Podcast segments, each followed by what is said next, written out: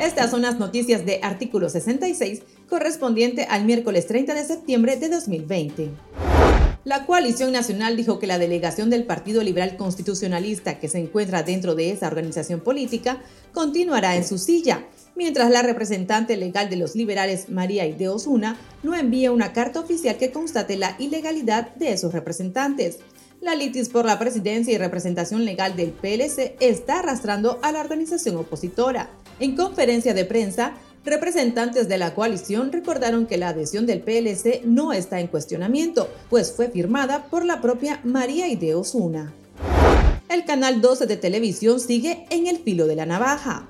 La jueza a cargo del caso en el que la Dirección General de Ingreso le reclama una supuesta deuda por más de 600 mil dólares en impuestos, mantuvo el embargo y ordenó a la empresa televisiva pagar esa cantidad o de lo contrario se subastarán cuatro propiedades. El propietario de la empresa, Mariano Valle, se defendió diciendo que no le deben esa cantidad al Estado y que se trata de una persecución por la posición crítica del medio de comunicación en contra del régimen.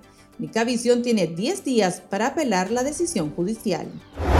La bancada parlamentaria del Frente Sandinista de Liberación Nacional, subordinada al mandatario Daniel Ortega, apuró en el proceso de aprobación la llamada Ley Bozal o Ley Especial de Ciberdelitos, con la que pretenden imponer una censura generalizada a la libertad de expresión de la sociedad nicaragüense, mediante el control de las redes sociales.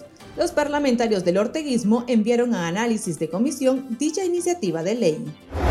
El obispo auxiliar de Managua, ahora en el exilio en Miami, Silvio José Báez, ofreció una entrevista especial a Artículo 66, en ocasión del tercer aniversario de este medio de comunicación.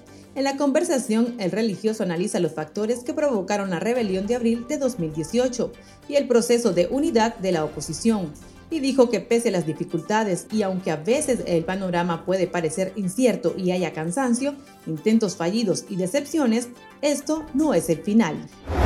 El subsecretario del Departamento de Estado de los Estados Unidos, Michael Cossack, denunció una vez más los atropellos contra los nicaragüenses dirigidos por la administración de Daniel Ortega y Rosario Murillo.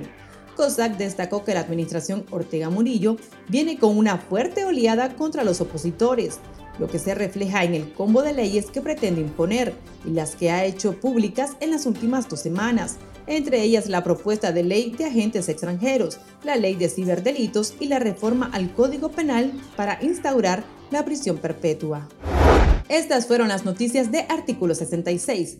Para estas y más informaciones, visite nuestro sitio web www.articulo66.com. Les informó Gabriela Castillo.